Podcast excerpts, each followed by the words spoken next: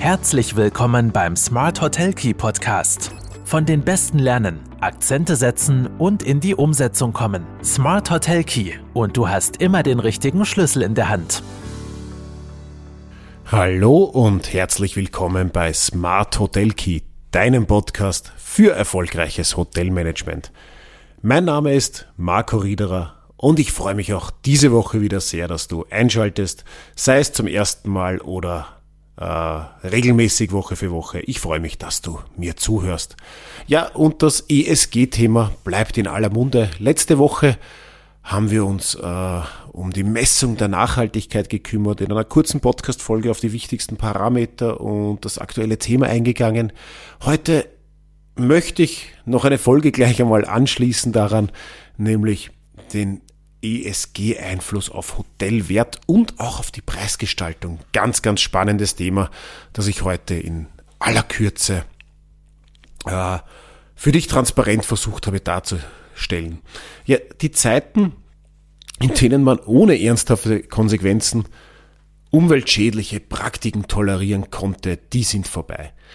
Förderstellen und Banken haben, wie ich bereits erwähnt habe, ihre Spielregeln geändert und inzwischen verlangen sie von den Hoteliers Klimabilanzen und Nachhaltigkeitsberichte, sogenannte ESG Reports, in denen die Betriebe ihre Anstrengungen in den Bereichen Umwelt, Soziales und Unternehmensführung, äh, das weißt du natürlich bereits, ESG steht für Environment, Social und Governance, äh, dokumentieren müssen.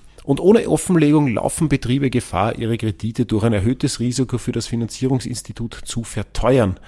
Die Nachhaltigkeitsaspekte von Hotels werden damit zur entscheidenden Bewertungsgrundlage für Förderungen und Kredite. Soweit so gut und soweit auch nicht das Allerneueste. Doch es geht ja nicht nur um Kredite, es geht auch um den Wert des Hotelbetriebs.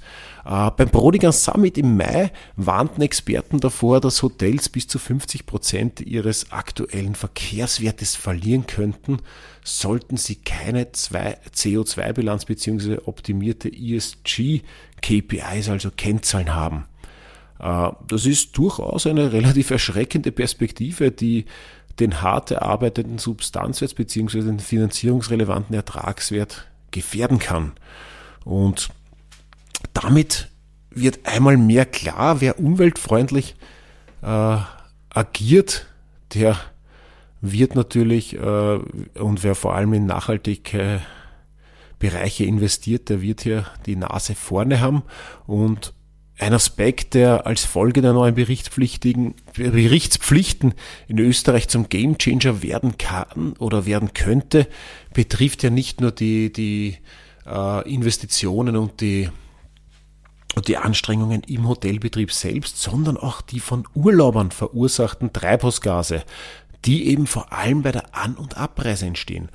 Und diese werden dann den Hotels zugerechnet und verschlechtern auch dadurch den, äh, die betriebliche ESG-Bilanz.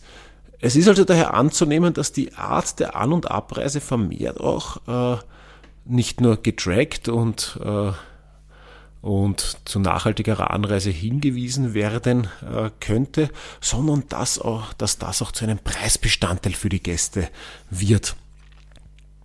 Manche Hotels bieten ja heute schon sogenannte Green Rates an, doch wird diese Praxis äh, ziemlich sicher ausgeweitet und weiterentwickelt. Also Gäste mit nachhaltigen Anreiseoptionen werden damit im Hotel mit günstigeren Preisen oder anderen Benefits belohnt und dies reduziert sich aktuell eben meistens auf die An- und Abreise mit der Bahn. Also die Green Rates, da heißt es in 99% der Fälle reis mit der Bahn an und spar da 5 Euro, 5%, was auch immer pro Nacht. Künftig werden wir hier ganz sicher viel diffizilere Preisgestaltungen mit Auf- und Abschlägen sehen. Äh, beispielsweise wird eine SUV-Fahrt mit fossilen Kraftstoffen über 500 Kilometer äh, ganz anders bewertet werden müssen als eine Plug-in- oder Hybridfahrt über die gleiche Distanz. Ist ja logisch, weil der CO2-Ausstoß ein ganz anderer ist, aber das macht bis jetzt keinen Unterschied. Bisher ist es, bist mit dem Auto angereist oder bist mit der Bahn angereist. Also das wird sicher da wird man noch unterscheiden müssen in Zukunft. Und dann geht es einfach darum, äh, Anreize zu schaffen für nachhaltige Verhaltensweisen während des Aufenthalts auch und nicht nur während der An- und Abreise. Neben der Belohnung von umweltfreundlicher Anreise könnten eben auch äh, verschiedene Anreize gegeben werden für nachhaltige Verhaltensweisen während des Aufenthalts. Zum Beispiel Angebote oder Rabatte für Gäste, die sich für umweltfreundliche Optionen äh, entscheiden, wie den Verzicht auf die tägliche Zimmerreinigung. Oder es könnte äh, es könnte auch differenzierte Preise für nachhaltigere Zimmerkategorien geben.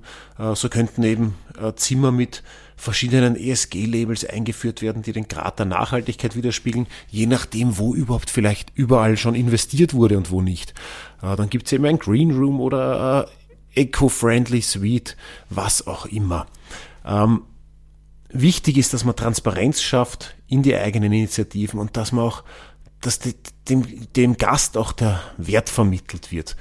Ähm, diese bereits bestehenden CO2-Kompensationsmöglichkeiten im ESG-Bereich äh, können die Rechnung grundsätzlich zwar positiv beeinflussen und den ansonsten teureren Zimmerpreis äh, neutralisieren, aber diese Möglichkeiten werden jetzt auch immer kritischer gesehen, da sie ja keine Verhaltens- Änderung herbeiführen, weder im Betrieb noch beim Gast. Es hat immer so ein bisschen den Anschein von, ich kaufe mich frei von meinem, äh, von meinem schlechten Verhalten. Und Natürlich werden in ähnlicher Weise nicht nur Hotelbetriebe selbst, sondern auch Destinationen mit nachhaltigen An- und Abreisemöglichkeiten an Bedeutung gewinnen.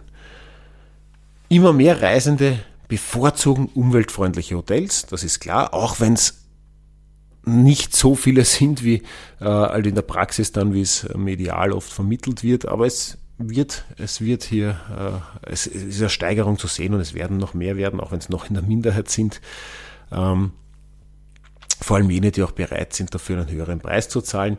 Aber dieser wachsende Markt für nachhaltigen Tourismus, der kann sehr wohl äh, schon doch dazu ermutigen, in, in Nachhaltigkeitsmaßnahmen zu investieren und diese Investitionen eben in die Preisgestaltung einzubeziehen.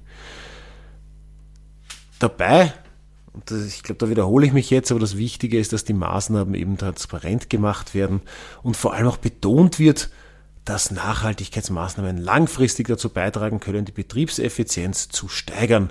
Zudem helfen sie auch dabei, den Ruf des Hotels zu verbessern und neue Gäste einzu, äh, anzuziehen. Das heißt, den, den Imagewert von verschiedenen Initiativen, den darf ich natürlich nie unterschätzen.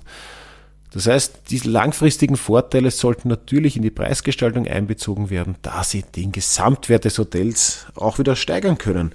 Und gerade bei Neu- und Umbauprojekten äh, gibt es sowieso keine Ausrede. Also gerade da sollten natürlich Nachhaltigkeitsmaßnahmen wie der Einsatz von energieeffizienter Technologie, Abfallreduktion, Wassereinsparung etc. ohnehin immer ganz genau geprüft werden und ganz oben auf der Tagesordnung stehen. Denn ja, auch da geht es dann um langfristige Kosteneinsparungen und auf der anderen Seite überhaupt um bessere äh, Finanzierungskonditionen, Fördermöglichkeiten etc. Also ähm, das ist schon ganz, äh, ganz, ganz wichtiger Punkt. Und vor allem können ja die so geschaffenen Einsparungen auf der anderen Seite dann auch äh, wieder dabei helfen, langfristig wettbewerbs wettbewerbsfähigere Preise anbieten zu können. Ja, und natürlich geht es auch um äh, wenn wir vom, vom Image reden und von der Außenwirkung, dann sollte man sich auch verschiedene Nachhaltigkeitszertifizierungen und Labels anschauen, was halt auch passt für einen. Äh, Geht es um den Bau, könnte eine LEED-Zertifizierung sinnvoll sein. Es gibt dann das Umweltzeichen äh, Green Globe etc. Da gibt es ganz, ganz viele verschiedene Gütesiegel und Zertifizierungen, ähm, ja, die durchaus dann, äh, wenn es zu einem passen und auch gut kommuniziert werden, dann auch ein Differenzierungsmerkmal sein können. Äh, last but not least lassen natürlich Nachhaltigkeitsinitiativen äh, die Gästezufriedenheit und das Wohlbefinden steigen und ein zufriedener Gast ist zudem eher bereit, höhere Preise für eine nachhaltige Unterkunft zu bezahlen. Ja, ich hoffe, es war der ein oder andere Hinweis, Tipp, bisschen was Neues für dich dabei. Ähm, es wird sicher in Zukunft noch mehr Beiträge rund um Nachhaltigkeit, ESG etc. geben. Es ist einfach ein sehr wichtiges Thema, das nicht mehr weggeht und mit dem sich jeder beschäftigen wird müssen. Wie siehst du das? Lass es mich gerne wissen. Äh, was hast du schon für Maßnahmen ergriffen? Wie reist du auch selbst? Wie, wie schätzt du deine Gäste ein? Freue mich auf Feedback. Äh, wenn dir der Podcast gefallen hat, dann äh, lass doch gerne eine Bewertung da. Wenn du es noch nicht getan hast, dann abonniere ihn oder empfehle die Folge doch gerne auch weiter. Im zugehörigen Blog kannst du natürlich gerne auch kommentieren und deine Meinung schriftlich kundtun. In diesem Sinne, einen schönen Tag noch und ich freue mich, wenn wir uns nächste Woche wieder hören.